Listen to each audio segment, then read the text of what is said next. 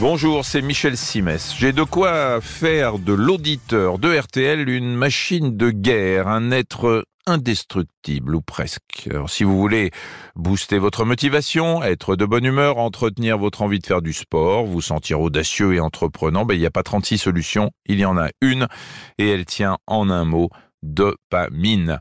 Alors c'est quoi la dopamine? Eh bien c'est un neurotransmetteur dont j'ai déjà eu l'occasion de vous parler furtivement.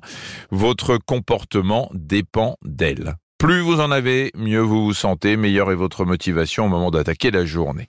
Alors on la trouve où cette dopamine Eh bien c'est votre hypothalamus qui produit euh, la dopamine et vous pouvez agir sur cette production en misant sur l'alimentation et le comportement qui conviennent. On va commencer par l'assiette.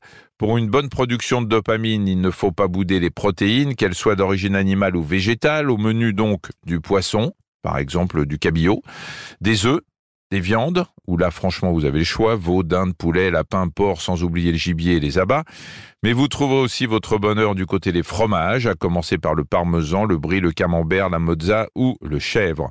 Certains oléagineux comme les amandes, les noix ou les pistaches permettent aussi de booster la production de dopamine.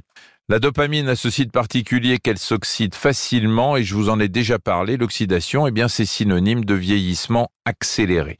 Il faut donc la marier, cette dopamine, et l'idéal pour ce faire, eh bien, c'est de miser sur les épinards, les carottes et les fruits réputés contenir une bonne dose de vitamine C du style kiwi. En fait, la dopamine ne peut pas tout faire toute seule, elle a besoin d'être épaulée et elle atteindra d'autant plus facilement vos cellules que vous mettrez au menu de vos agapes des oméga 3. Cela, vous savez où on les trouve dans les poissons gras et dans certaines huiles, notamment celles de colza, de noix ou de lin. On peut aussi booster sa production de dopamine par le comportement. Premier conseil, faire du sport, ça oxygène le cerveau, ce qui facilite la production de dopamine. Second conseil, bien dormir. Quand vous dormez, votre organisme ne consomme pas ou peu de dopamine, bah vous puisez pas dans le stock.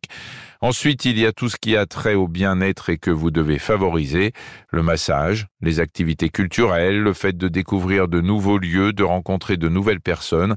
Tout ça contribue à la production de dopamine. Une étude canadienne affirme même qu'on peut augmenter de 9% son taux de dopamine dans le cerveau en écoutant de la musique. Mais comme aurait dit Johnny, il faut que ce soit toute la musique que j'aime. Hein?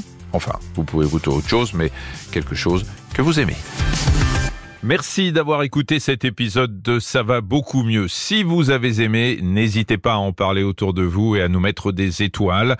Retrouvez tous les épisodes sur l'application RTL, rtl.fr et sur toutes les plateformes partenaires. À très vite.